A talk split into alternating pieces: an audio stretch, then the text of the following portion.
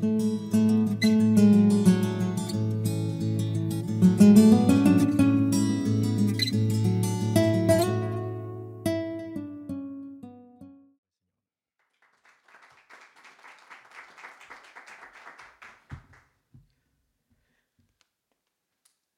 bendiga, hermanos, personas que nos visitan. Sean todos bienvenidos una vez más a la casa del Señor y es un gran gozo, hermanos, que tengo porque se me ha dado esta oportunidad de poder predicar y traerle el mensaje de Dios para todos ustedes. Y para eso, hermanos, vamos a levantarnos para hacer una oración y pedirle al Señor que Él sea el que nos abra la mente y el corazón para entender sus palabras al momento de escucharlas. Vamos a orar todos juntos. Señor, te damos gracias por ese tiempo. Gracias, Señor, por reunirnos en esta mañana. Queremos escuchar tu voz, Señor. Y te pido, Señor, que tú me uses en esta mañana para que tu pueblo sea edificado, para que tus ovejas escuchen tu voz. Señor, que sea tu espíritu que lleve tu palabra y las aplique a nuestras vidas, Señor. Mi Dios, haz la obra sobrenatural en nuestros corazones y que Cristo sea glorificado a través de esta predicación. Gracias Señor te damos y te pedimos esto en Cristo Jesús y todos decimos amén. Vamos a dar palmas al Señor hermanos y nos podemos sentar. El título del estudio de esta mañana es Relaciones restauradas. Relaciones restauradas. En esta mañana estaremos mirando la carta de Pablo a Filimón. Hemos mirado y leído esta carta en esta mañana y creo que nos hemos dado cuenta que es una carta muy pequeña. Nos hemos dado cuenta que es una carta muy pequeña, solo contiene 25 versículos y no dura tanto tiempo para leer.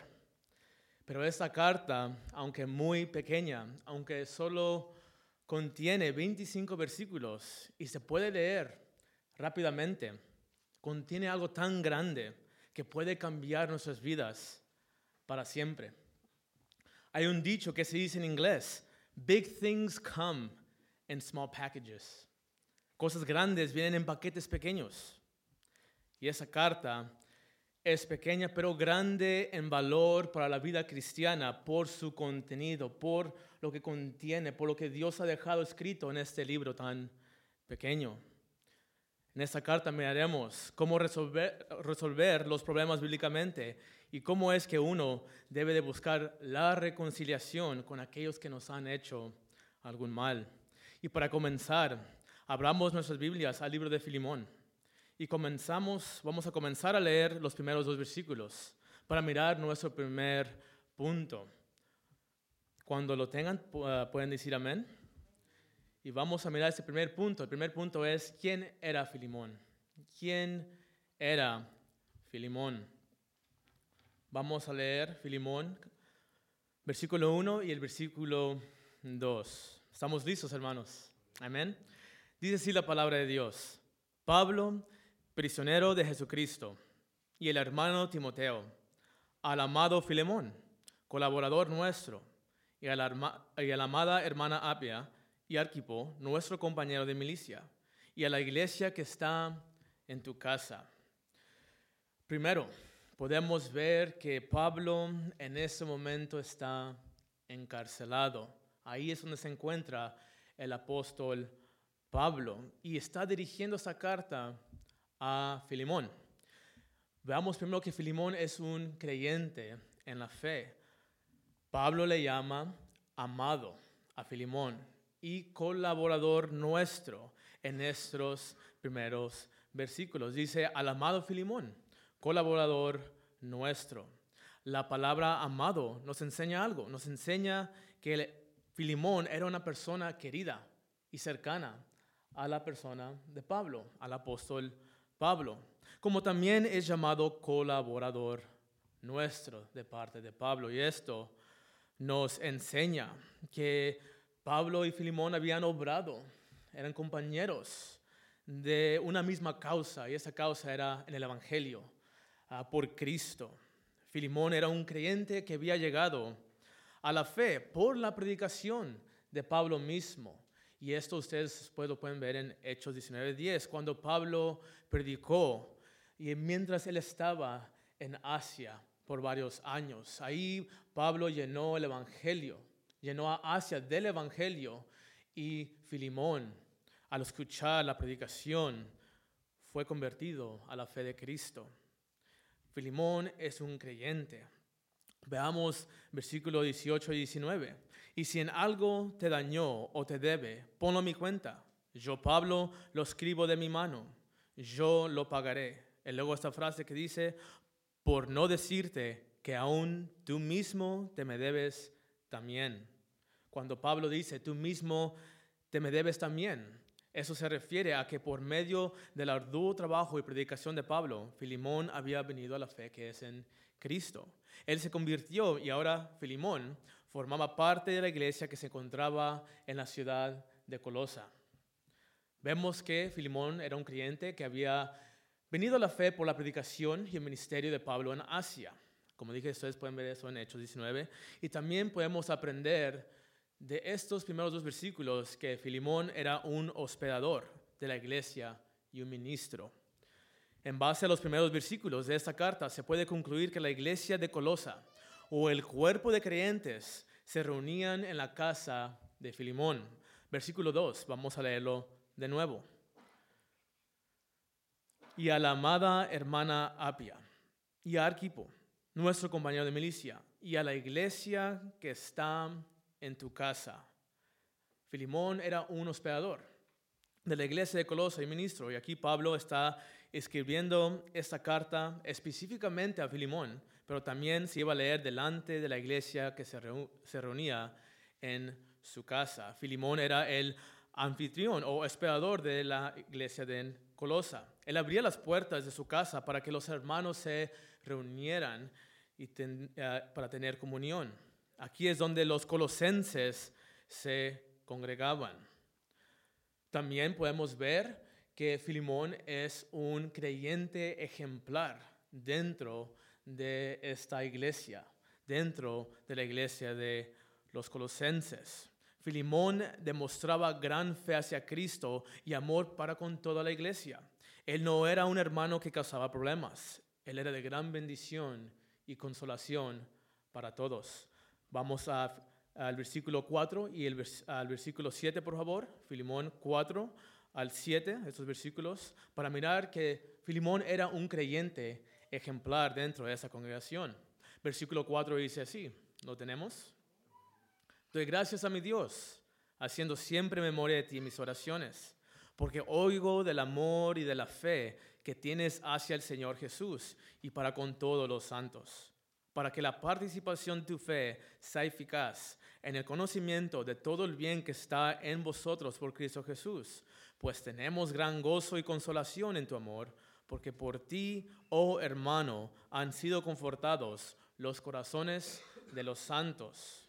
Filimón había sido un hermano ejemplar dentro de esta iglesia. Y aquí Pablo daba gracias a Dios por la conducta que había mirado o escuchado acerca de Filimón.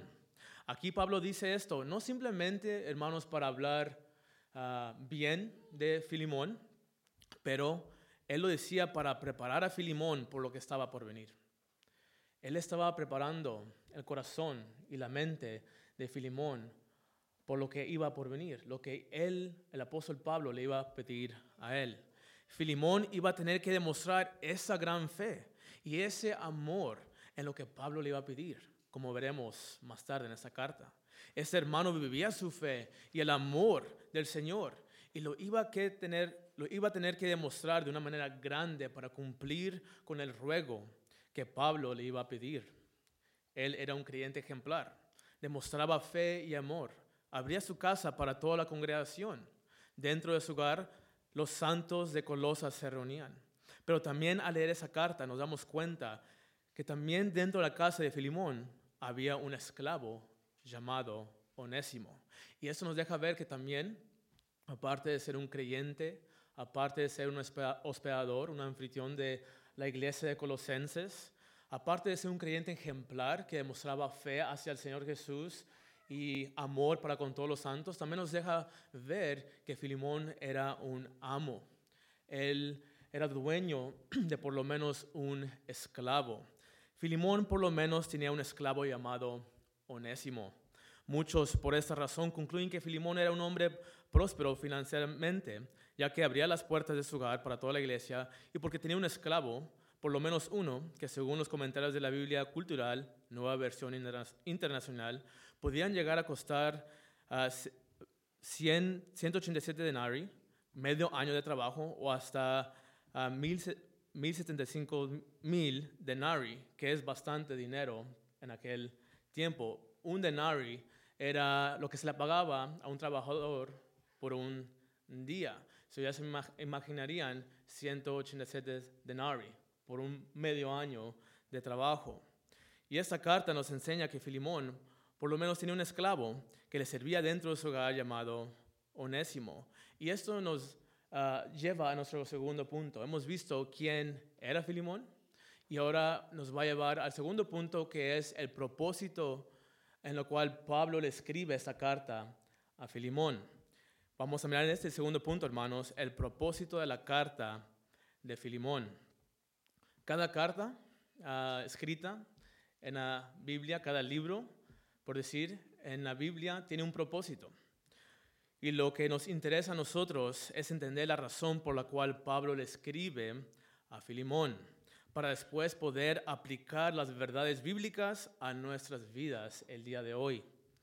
Dentro de la casa de Filimón, no solo ibas a encontrar la iglesia de Colosa, también había a un esclavo llamado Onésimo que le pertenecía a Filimón.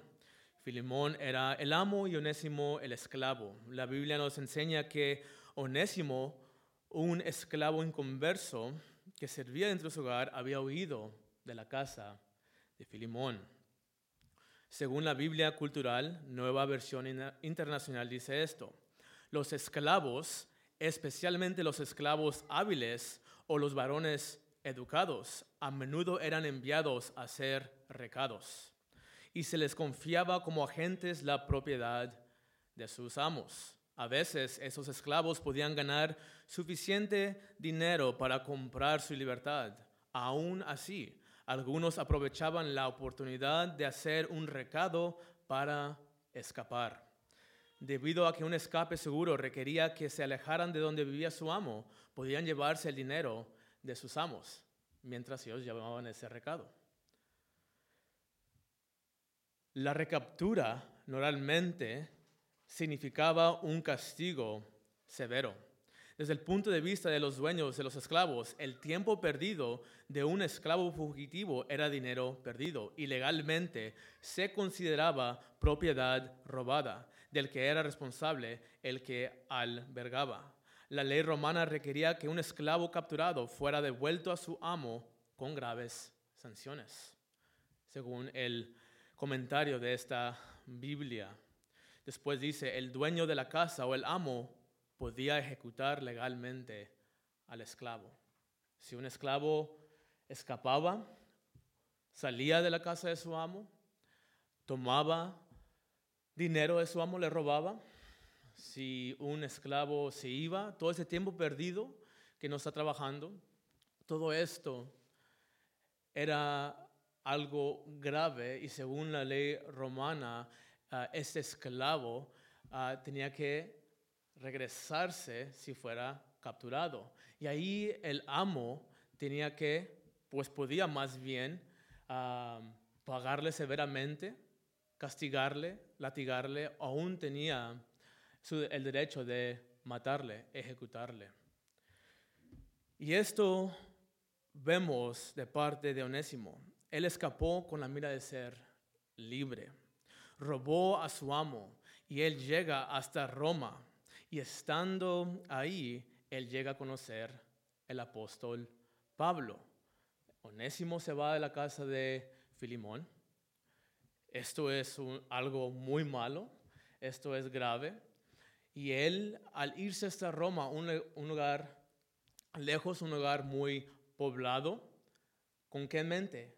Mucha gente, me puedo desaparecer aquí, aquí nadie me va a encontrar, estoy libre. de ser capturado. Pero en, en ese momento que él huye a Roma, se encuentra con el apóstol Pablo. ¿Y qué crees que sucede durante este encuentro? Vayamos por favor al versículo 8. Versículo 8 al 10. Versículo 8 al 10. ¿Lo tenemos, hermanos? Amén. Dice así la palabra de Dios. Por lo cual, aunque tengo mucha libertad en Cristo para mandarte lo que conviene, Pablo Filimón, más bien te ruego por amor, siendo como soy, Pablo ya anciano, y ahora además prisionero de Jesucristo, te ruego por mi hijo Onésimo, a quien engendré en mis prisiones. Vemos que Onésimo llegó a conocer al apóstol Pablo. Él le había robado a Filimón. Él se había escapado. Él había traído pérdidas financieras a la vida de Filimón. Él hizo aquello que era contra la ley y podía ser castigado severamente, aún ser ejecutado.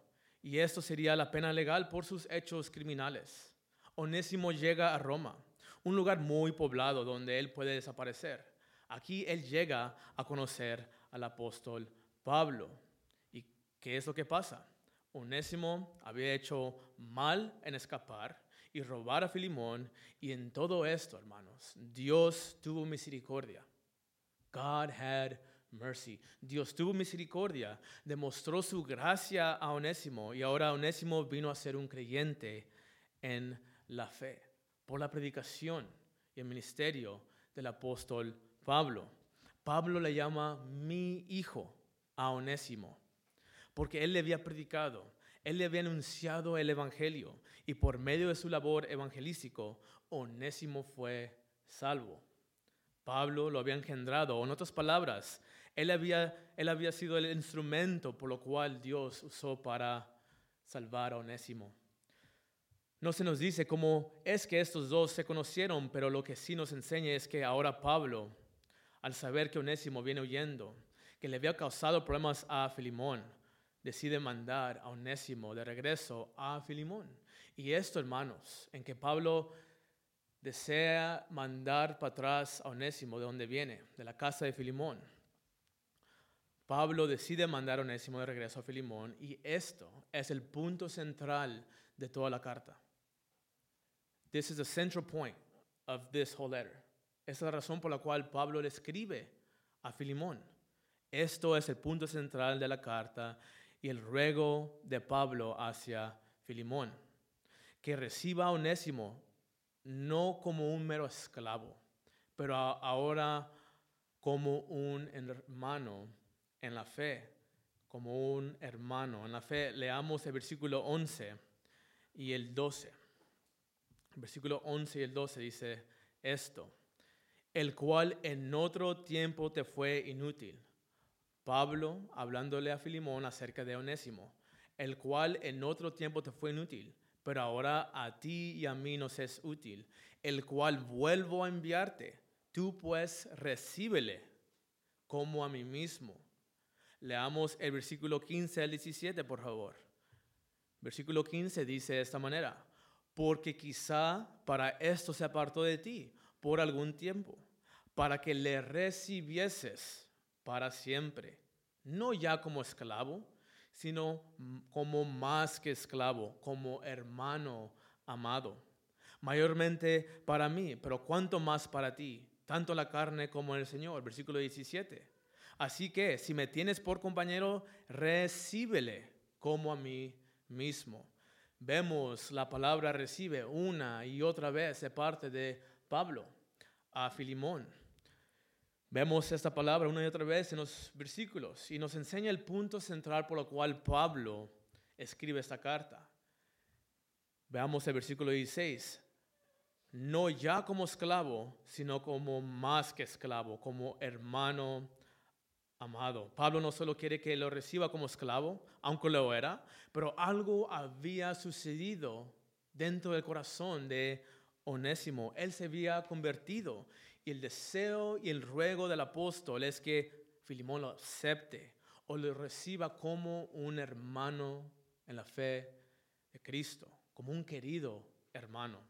Este es el propósito de la carta y también es el ruego del apóstol para Filimón. El ruego de Pablo. Veamos el versículo 8, por favor, versículo 8 al 10. Versículo 8 dice, por lo cual, aunque tengo mucha libertad en Cristo para mandarte lo que conviene. Pablo dice, tengo mucha libertad en Cristo para mandarte lo que conviene. Pablo, como apóstol, tenía autoridad para mandar a Filimón. Pablo le deja saber en claro a Filimón que él lo puede mandar con autoridad de apóstol que él tiene de parte de Cristo.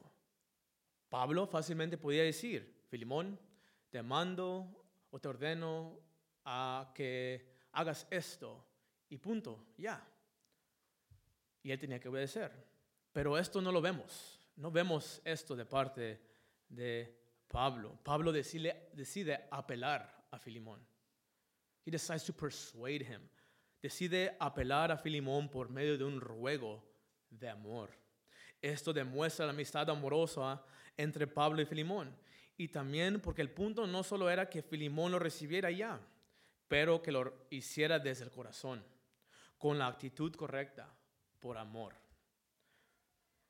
Versículo 8, una vez más, dice, por lo cual, aunque tengo mucha libertad en Cristo para mandarte lo que conviene, más bien te ruego, por amor, siendo como soy, Pablo ya anciano, y ahora además prisionero de Jesucristo. Versículo 10, una vez más dice, te ruego por mi hijo unésimo, a quien engendré en mis prisiones. El apóstol no demandaba con su autoridad.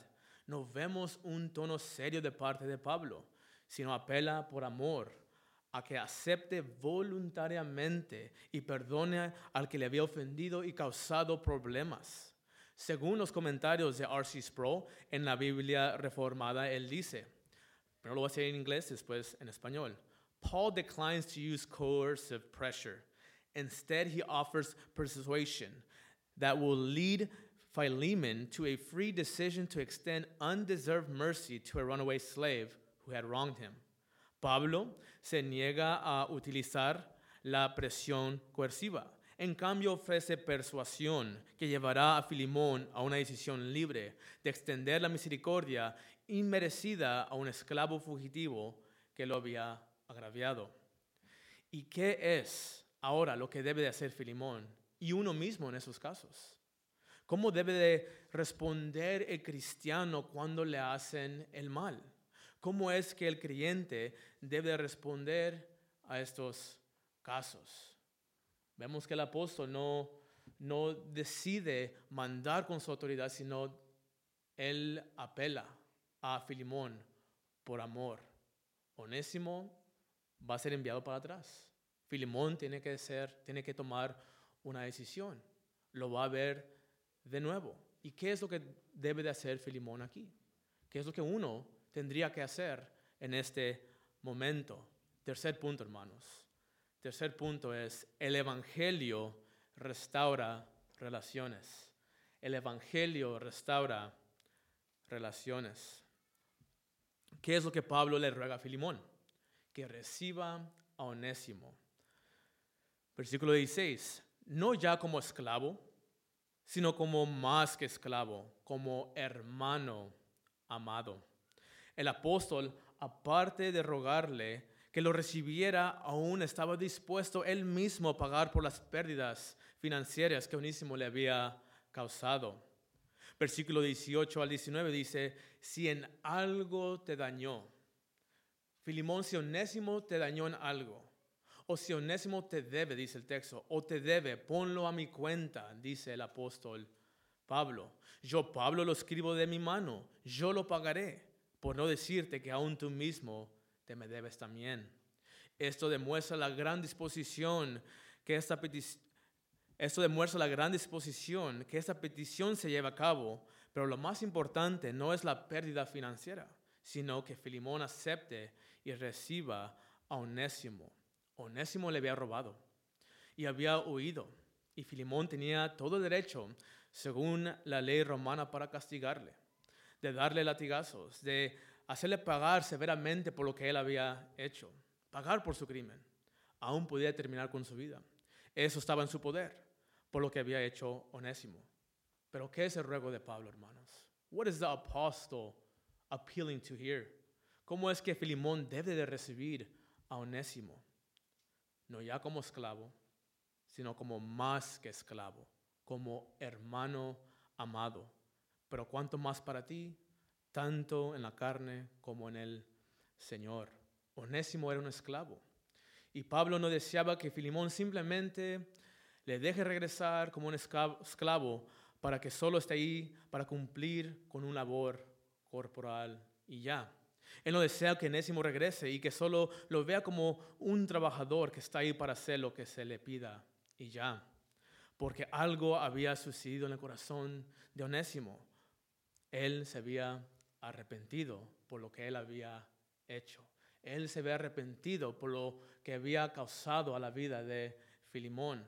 Por eso Pablo dice, no ya como esclavo, sino como más que esclavo, como hermano amado. Eso es la manera en la cual Filimón tenía que recibir a Onésimo. El momento que Filimón viera a Onésimo y leyera esa carta de parte de Pablo, lo tenía que mirar como un hermano en la fe. Este hombre se había arrepentido por lo que había hecho. ¿Y qué había demostrado Filimón dentro de la iglesia donde él servía? ¿Qué es lo que los hermanos dentro de la iglesia de Colosa habían visto en la conducta y en la vida de Filimón? En los versículos que leímos al principio de la carta, Pablo da gracias a Dios por la fe y el amor que Filimón tiene para Cristo. Pablo da gracias por el amor que Filimón tiene para con todos los santos. Y aquí Filimón, al onésimo regresar, necesitaba demostrar esas mismas cualidades.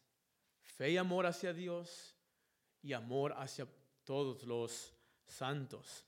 Tenía que demostrar ese mismo carácter para con el nuevo hermano onésimo. Y al momento que esos dos se vuelvan a mirar, ¿qué crees que estará, qué crees que pasaría por la mente de cada uno de esos dos hombres? Onésimo desea, desea ser perdonado. Él va a ir a Filimón con eso en la mente. He wants to be forgiven. Si no, él no hubiera sido enviado de regreso por Pablo. Él reconoció su maldad y tiene la disposición de, regresar a Filimón para pedir perdón. Lo que él busca es reconciliarse con Filimón. Lo que él busca es que la amistad, que la, la relación que, que ellos tenían sea restaurada. Si tú estuvieras en la posición de Filimón y alguien realmente te causara daño a ti, si alguien a ti te causara problemas y daño.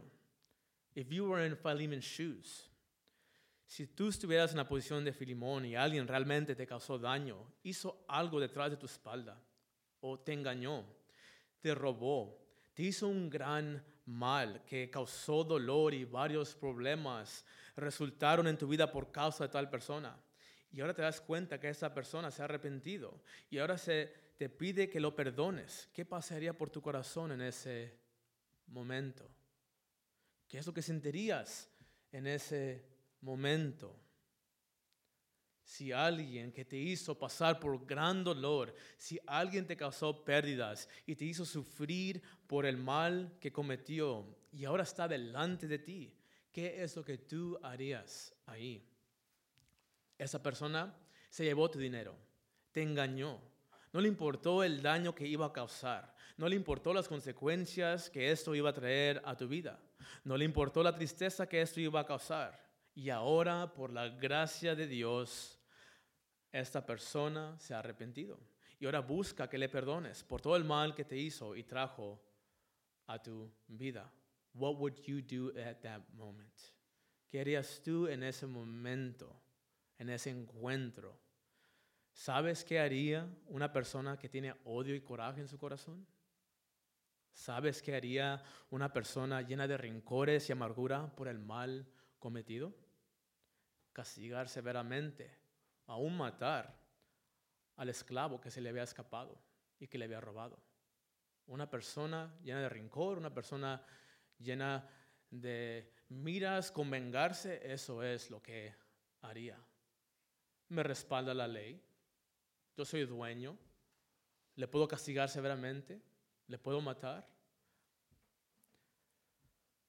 La persona que actuara en base a sus emociones carnales buscaría vengarse y tendría todo el derecho para ahora causar dolor a ese esclavo que había escapado de su casa. ¿Tú harías esto? ¿Tú le harías esto a un esclavo escapado? ¿Decidirías quitarle la vida a una persona que realmente se ha arrepentido? ¿Tratarías mal a una persona que busca ser restaurada y busca la reconciliación en la relación contigo? Tus emociones posiblemente estuvieran pensando en muchas cosas en ese momento. Pero ¿qué es lo que le pide Pablo a Filimón? Que lo reciba según la ley romana, que lo reciba con miras de vengarse, que descargue toda su ira sobre él. El ruego es que lo reciba como un amado hermano to receive him as a beloved brother. El ruego es que lo reciba como un amado hermano. Pablo después aún dice que lo reciba como si él mismo estuviera llegando a la casa de Filimón. Versículo 17. Así que si me tienes por compañero, recíbele como a mí mismo. El creyente que ha experimentado la gracia y el perdón de Dios, la persona que tiene una fe genuina y un amor sincero a Cristo, aquí es donde lo va a demostrar.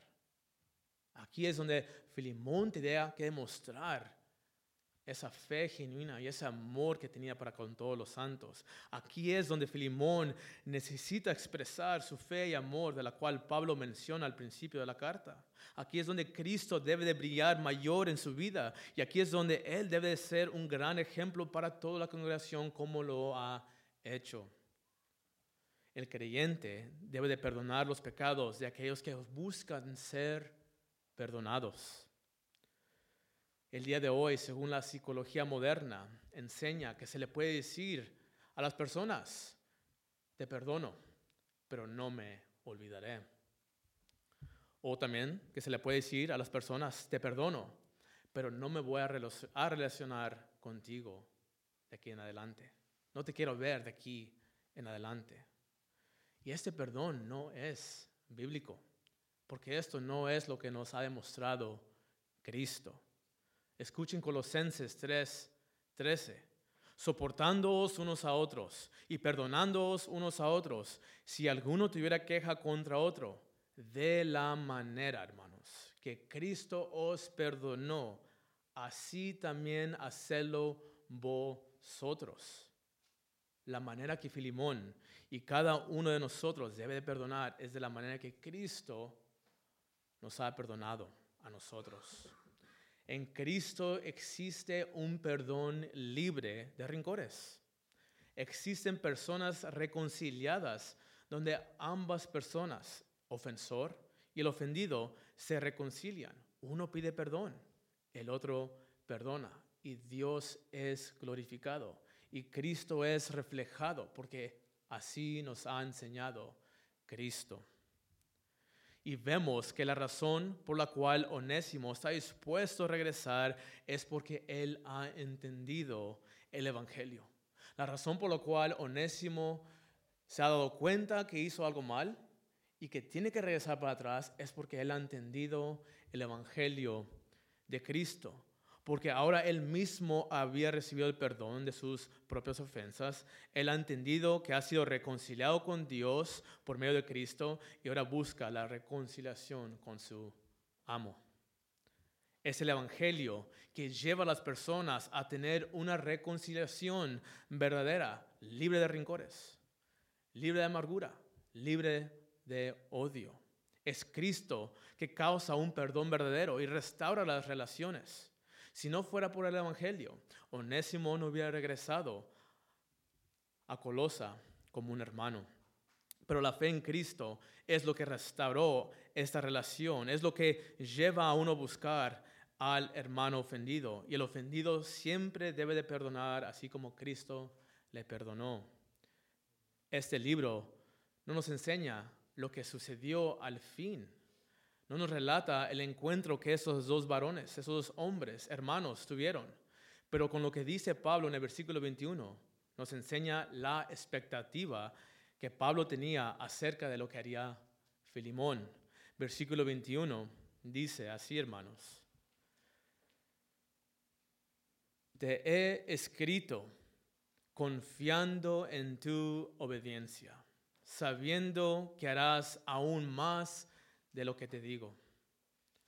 Con la obediencia que ya había visto en Filimón, Pablo estaba expectante de que Filimón haría mucho más de lo que se le decía.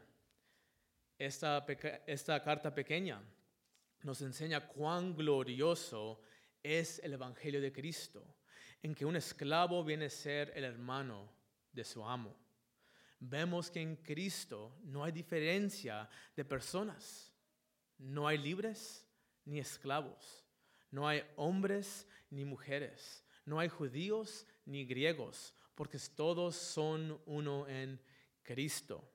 Esta carta tan pequeña, pero nos enseña que dentro de la iglesia existirá momentos de dolor y problemas donde la fe y el amor de uno muchas veces será probado, así como el amor y la fe de Filimón fue probada.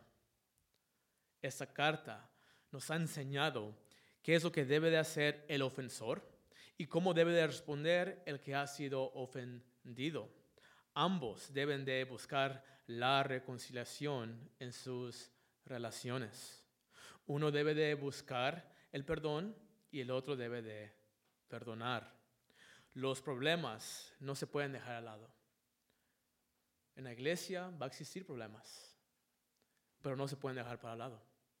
En nuestras vidas va a existir problemas. Entre los hermanos puede existir problemas, pero nunca se deben de dejar al lado. No se deben de evitar. Esto no va a resolver los problemas. Si una relación ha sido afectada dentro de la congregación, simplemente decir con el tiempo se va a arreglar. No, con el tiempo se hacen peor las cosas. No se pueden dejar al lado, no se pueden evitar. Los que están en Cristo han llegado a ser uno en Él y deben de vivir en armonía. ¿Cómo es que deben de vivir los hermanos en Cristo? En armonía y resolver tales problemas que pueden surgir en la iglesia con amor y la verdad a la luz del Evangelio de Cristo. Hermanos, espero que esto haya sido una bendición para su vida y vamos a levantarnos para orar y dar gracias al Señor.